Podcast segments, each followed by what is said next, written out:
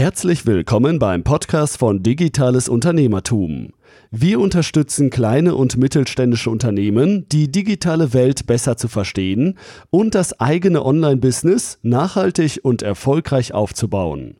Begrüßt mit mir euren heutigen Gastgeber, Thomas Ottersbach. Auf geht's! Ich darf euch recht herzlich zur letzten Podcast-Episode in diesem Jahr hier beim digitalen Unternehmertum willkommen heißen. Bevor es mit dem Podcast so richtig losgeht, möchte ich euch unseren heutigen Podcast-Partner vorstellen.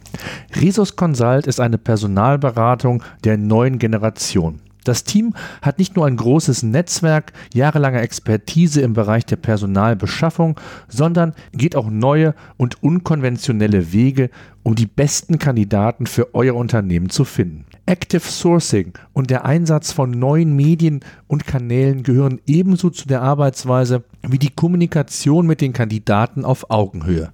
Genau hier steckt einer der Erfolgsformeln. Anders als bei vielen anderen Personaldienstleistern bezahlt der Auftraggeber erst nach erfolgreicher Vermittlung. Recruitment ohne Risiko auf höchstem Niveau. Wer denkt, dass dies nicht geht, sollte mit Resus Consult Kontakt aufnehmen und sich überzeugen lassen. Resus hat Spezialisten und erfahrene Recruiter im Bereich digitales Business, Bauwesen und Maschinenbau. Lasst euch überzeugen, am einfachsten direkt unter resus-consult.de slash Kontakt. Und ich möchte euch nicht nur alles gute, besinnliche Feiertag und einen guten Rutsch ins neue Jahr wünschen, sondern ich habe euch noch sechs Tipps mitgebracht, die ihr zwischen den Tagen bzw. Anfang des Jahres sehr, sehr gut umsetzen könnt, um eure Webseite so weiter aufzubereiten, dass sie im neuen Jahr noch mehr Sichtbarkeit bei Google erhält. Also, sechs Tipps habe ich mitgebracht. Fangen wir direkt mit dem ersten Tipp an. Und zwar räumt eure Webseite auf.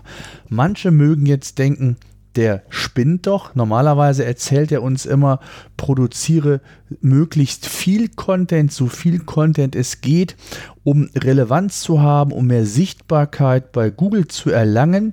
Ja, dem ist auch so, aber es gibt immer wieder auch Inhalte oder Seiten, die nicht mehr relevant sind, die nicht mehr diese qualitative Aspekte beherzigt, aus den unterschiedlichsten Gründen. Beispielsweise, wenn ihr den einen oder anderen Newsartikel geschrieben habt, wenn ihr vielleicht über Themen gesprochen habt, die schon längst nicht mehr akut sind oder Produkte, die ihr gar nicht mehr im Sortiment habt, dann kann es sinnvoll sein, einfach mal die Webseite aufzuräumen. Das muss nicht direkt in der Form enden, dass man die Seiten komplett löscht, aber sie zumindest auf No-Index stellt, dass Google entsprechend die Seiten nicht mehr besucht und nicht mehr bewertet.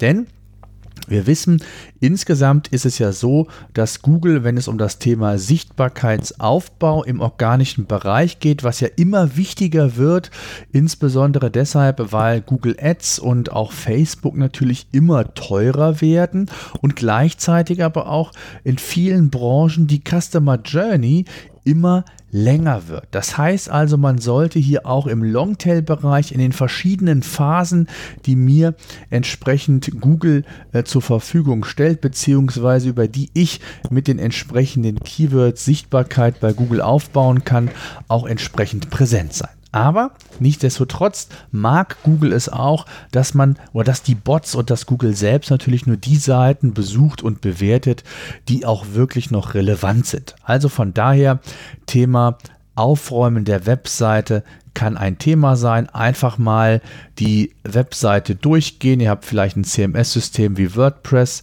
Äh, da kann man sich einfach mal anschauen, äh, was waren so die Themen. Wenn da noch ein Statistiktool hintersteht, seht ihr das direkt in WordPress. Ansonsten solltet ihr Google Analytics zur Hilfe nehmen. Einfach mal das letzte Jahr äh, von den Traffic-Werten her beobachten, die Seiten aufrufen, wie die sich entwickelt haben, welche Seiten waren wichtig, welche haben so gut wie gar keinen Traffic mehr und dann auch genau schauen, was sind die Themen, Ist es ein Evergreen Content oder ist es nur eine punktuelle Information, News gewesen? Und da könnt ihr dann entsprechend aufräumen und euch von unnötigem Ballast, möchte ich mal sagen, trennen. Der zweite Punkt ist ebenfalls ein ganz, ganz wichtiger Punkt, der aber nicht nur zum Jahresende in den Fokus geraten sollte. Und zwar ist das das Thema Freshness der einzelnen Seiten. Was meine ich damit? Google mag es, wenn Seiten nicht nur ähm, einmalig angefasst und erstellt werden, dann sukzessive vielleicht Rankings und Sichtbarkeit aufbauen, sondern Google ist es wichtig, dass natürlich die Inhalte auch aktuell sind. Das heißt also, wenn der Inhalt vor einem Jahr produziert wurde, möchte Google eigentlich die Gewissheit haben, dass er auch ein Jahr später noch aktuell ist. Von daher ist es immer wichtig, sich die wirklich gut rankenden Seiten regelmäßig anzuschauen, zu überprüfen, ob es hier irgendwelche sinnvollen Ergänzungsmöglichkeiten gibt, ob vielleicht sogar auch Dinge gar nicht mehr der Wahrheit entsprechen bzw. korrekt sind, weil sich gewisse Dinge einfach verändert haben, ob Gesetze, ob vielleicht am Produktportfolio, an der strategischen Ausrichtung des Unternehmens und, und, und. Gründe gibt es da genug.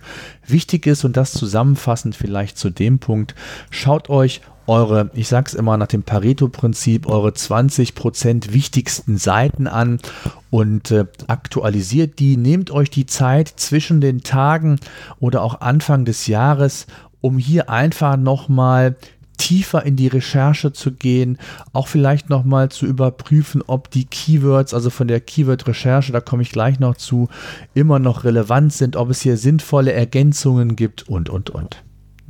Der dritte Punkt, überprüft eure Webseite von der On-Page-Seite. Also im SEO-Bereich, im Thema Suchmaschinenbereich wird grundsätzlich ja die Webseite, der On-Page-Bereich und der Off-Page-Bereich, also zum Beispiel Backlinks, entsprechend unterschieden. Und Einfluss wirklich direkten Einfluss könnt ihr ja auf eure Webseite nehmen und auf verschiedene Parameter. Also zum Beispiel, ob ihr nicht übermäßig viele 404-Fehler habt, ob ihr nicht zu viele Broken Links auf der Webseite habt, ob die Bilddaten äh, nicht zu groß sind, ob ein Title, Meta-Description auf jeder Seite gesetzt ist. Hier gibt es eine ganze Menge, was man auf der eigenen Webseite überprüfen kann und sollte, um sich hier auch nochmal von unnötigem Ballast zu befreien und Google quasi eine ja, top optimierte Seite fürs neue Jahr zu übergeben. Der vierte Punkt hat was mit dem Thema Page Speed zu tun. Ich habe schon mal eine Podcast-Episode dazu gemacht. Ihr wisst alle, Google ist es sehr wichtig, dass ein, eine, eine Webseite sich sehr schnell aufbaut. Das ist, ist nicht nur Google wichtig, sondern auch euren Besuchern. Denn zu langsam ladende Seiten werden sehr häufig auch wieder verlassen und bewirken eigentlich genau das Gegenteil. Deswegen ist es wichtig, dass man sich hier jederzeit bzw. regelmäßig auch diese Performance-Werte anschaut. Und ähm, nicht zuletzt äh, aufgrund der Tatsache, dass Google Mitte diesen Jahres bekannt gegeben hat, dass der mobile PageSpeed ein Ranking-Faktor ist ähm, und man hier gerade auch aufgrund der zunehmenden mobilen Nutzung ähm, dieses ja unbedingt auch mal in den Fokus nehmen sollte, die Seite zu überprüfen. Also beispielsweise aus verschiedenen Blickwinkeln. Zum Beispiel, ihr nutzt WordPress als CMS-System. Ihr nutzt verschiedene Plugins, die das ganze ähm, Angebot von euch ergänzen. Beispielsweise ein SEO-Plugin oder aber auch für Related Posts oder was ihr ansonsten noch für Plugins im Einsatz habt. Und über, die, über das Jahr hin, das kenne ich selbst von mir, bekommt man den einen oder anderen Tipp, installiert das ein oder andere Plugin, ähm, lässt es aktiviert, obwohl man es eigentlich gar nicht braucht oder das Plugin vielleicht doch gar nicht den Mehrwert lieferte, den man sich anfangs erhofft hatte. Und jedes Plugin sorgt natürlich dafür, dass die Ladezeit verlangsamt wird. Und daher würde ich euch den Tipp geben, mal eure Plugin-Liste zu überprüfen und genau zu schauen, welche Plugins ihr tatsächlich noch benötigt und welche nicht. Und alle, die ihr nicht benötigt, einfach deinstallieren, komplett vom Server runterschmeißen Das sorgt mit Sicherheit dafür, dass die Seite den ein oder anderen Prozentpunkt schneller wird. Dann gibt es natürlich auch die Hardware-Komponente, also den Server selbst, den ihr ebenfalls überprüfen sollt von der Ladegeschwindigkeit. Hier gibt es von den PageSpeed die Anzeige, die Google einem zur Verfügung stellt, die insgesamt das Thema PageSpeed eurer Webseite überprüft. Und hier solltet ihr auch überprüfen, ob der Webhosting-Tarif, den ihr habt, immer noch so gut ist. Denn mit, dem, mit der Zeit kann sich natürlich auch hier die Performance verändern. Je nachdem, was ihr für einen Tarif habt, müsst ihr euch einen Server mit verschiedenen anderen Unternehmen bzw. Internetpräsenzen teilen. Und da kann es natürlich schon mal sein, dass der, der ein oder andere Server vollgestopfter ist als der andere, mehr Ressourcen benötigt und ihr da drunter insgesamt, beziehungsweise natürlich alle Präsenzen äh, entsprechend darunter leiden und die Ladegeschwindigkeit dadurch in Mitleidenschaft gezogen wird. Sollte dem so sein, mein Tipp, nicht einfach den nächst höheren Tarif auswählen, sondern erstmal mit dem Webhoster Kontakt aufnehmen und das Problem schildern. Denn oftmals ist es nicht damit getan, nur einen Tarif hochzugehen. Ähm, wie gesagt, es hängt von verschiedenen Faktoren ab und natürlich auch von dem Provider, den ihr im Einsatz habt. Also PageSpeed Ganz wichtiges Thema, überprüft das, schaut euch die Fehler bzw. die Hinweise, die euch im PageSpeed Insights Tool gegeben werden, sehr sorgfältig an. Der fünfte Punkt und fünfte Tipp ist die Toolnutzung, die richtige Toolnutzung auch über die Tage hinaus. Und zwar mit einem SEO-Tool. Hier könnt ihr beispielsweise einem guten SEO-Tool auch eine direkte Keyword-Recherche umsetzen. Klammer auf, ihr wisst es, ich nutze natürlich pagerangers.com, Klammer zu, Werbung Ende, ähm, und habe hier die Möglichkeit, eine umfassende Keyword-Recherche umzusetzen, um zu überprüfen, ob meine Keywords, die ich für mich identifiziert habe, noch relevant sind, vielleicht auch an Suchvolumina verloren haben und gleichzeitig mir auch Keywords vielleicht auf, äh, identifiziert werden können, die neues Potenzial für mich bieten und ich so einfach mal nochmal up-to-date bin. Das Thema Keyword-Recherche sollte man natürlich regelmäßig machen, aber insbesondere, wenn man vielleicht ein wenig mehr Muße hat zum Jahreswechsel, dann hat man hier vielleicht nochmal die Möglichkeit, intensiver sich diesem Thema zu widmen und neue Themen, neue Keywords, neue Longtail-Keywords, neue Shorthead-Keywords ähm, zu identifizieren und entsprechend in die Planung für 2019 mit einfließen zu lassen. Gleiches gilt auch für die Google Search Konsole, die ihr entweder direkt aufrufen könnt oder wie ich es mache, auch über das SEO-Tool, äh, weil mir dort die Daten einfach ja aggregiert und wesentlich übersichtlicher dargestellt werden und ich so sehr schnell sehen kann, wo ich ja auch hier Potenziale habe, aber auch vielleicht noch ähm, entsprechende Fehler vorhanden sind, beziehungsweise insgesamt Optimierungspotenzial vorhanden ist. Zum Beispiel, wenn es darum geht, Mehrfach-Rankings zu identifizieren, also zu schauen, ob zu einem bestimmten Keyword, was für mein Business relevant ist, mehrere, mehrere URLs ranken.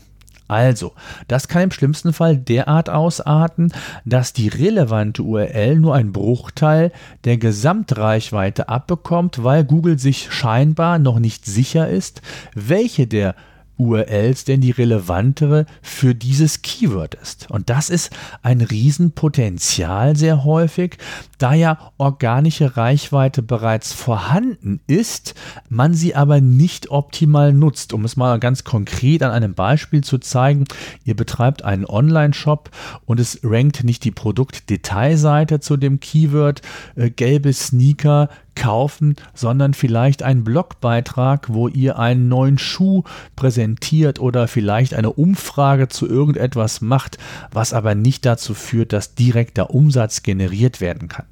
Das muss nicht nur ein Shop sein, das kann auch eine Informationsseite sein oder wenn es darum geht, Leads zu generieren. Also egal, worum es geht, grundsätzlich sollte man Mehrfach-Rankings vermeiden.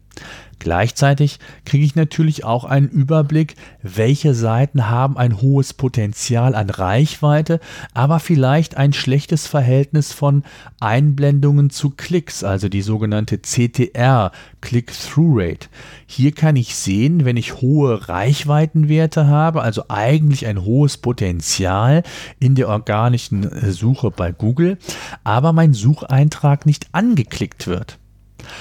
Das kann damit zusammenhängen, dass vielleicht mein Titel, meine Meta-Description nicht neugierig genug macht, nicht auf den Punkt gebracht ist und nicht das widerspiegelt, was der Nutzer sich vielleicht vorstellt oder wonach er letztendlich gesucht hat. Also auch hier könnte man das sogenannte Snippet, also den Titel und die Meta-Description pro Seite, je nachdem, wie schlecht muss man sagen, in dem Fall die Werte ausfallen, äh, entsprechend umsetzen und optimieren. Und mit dem SEO-Tool habt ihr die Möglichkeit, dann auch Filterfunktionen zu verwenden, um dann zum Beispiel die Seiten ähm, in die Optimierung zu nehmen, die eine Klickrate von schlechter als x Prozent haben, beispielsweise.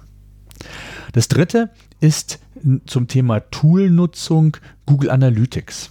Nutzt Google Analytics. Ich erlebe es immer wieder in meinen Gesprächen, ähm, dass viele viel zu wenig Google Analytics verwenden, obwohl ich so viele wichtige Informationen nicht nur rund um das Thema Sichtbarkeit, sondern auch für meine zukünftige Planung der Inhalte erhalte. Zum Beispiel, ich mache es immer so, einfach mal am Ende des Jahres die, den Zeitraum von einem Jahr mir rückblickend anzeigen zu lassen, mir die Seiten anzuschauen, welche der Seiten wurden gut besucht oder sehr gut besucht, welche wurden weniger gut besucht, kristallisieren sich hier neue Themen raus oder sehe ich, welche Themen besonders spannend und interessant für meine Zielgruppe beispielsweise waren oder ich bekomme auch eine Information über die Qualität, also wie intensiv wurde ein Artikel oder ein Inhalt gelesen. Stichwort Verweildauer. Wenn der Inhalt, was weiß ich, 5000 Wörter lang wäre und die durchschnittliche Besuchszeit übers Jahr gesehen läge bei irgendwie 10 Sekunden, dann muss ich mir natürlich die Frage stellen, ob der Inhalt wirklich relevant war. Und äh, da gibt es so viele Indikatoren, die ich einfach für die fürs neue Jahr, für die weitere Planung ähm, auch erhalte und nicht aus dem Bau heraus entscheiden muss, welche Themen oder welche erweiterte Themen vielleicht auch noch relevant sein könnten. Also ganz wichtiges Thema, nutzt die Tools, nehmt euch hier vielleicht einfach ein wenig mehr Zeit als über das Jahr, wenn dann wirklich das Core-Business ansteht. Das kann ich nur als Tipp weitergeben. Der letzte Tipp, Überprüft auch eure Landingpages, sofern ihr welche im Einsatz habt. Egal ob für äh, den organischen Bereich bei Google, wenn es um einen Content Hub beispielsweise geht, oder aber auch für andere Online-Werbemaßnahmen wie Google Ads, Facebook Ads und so weiter.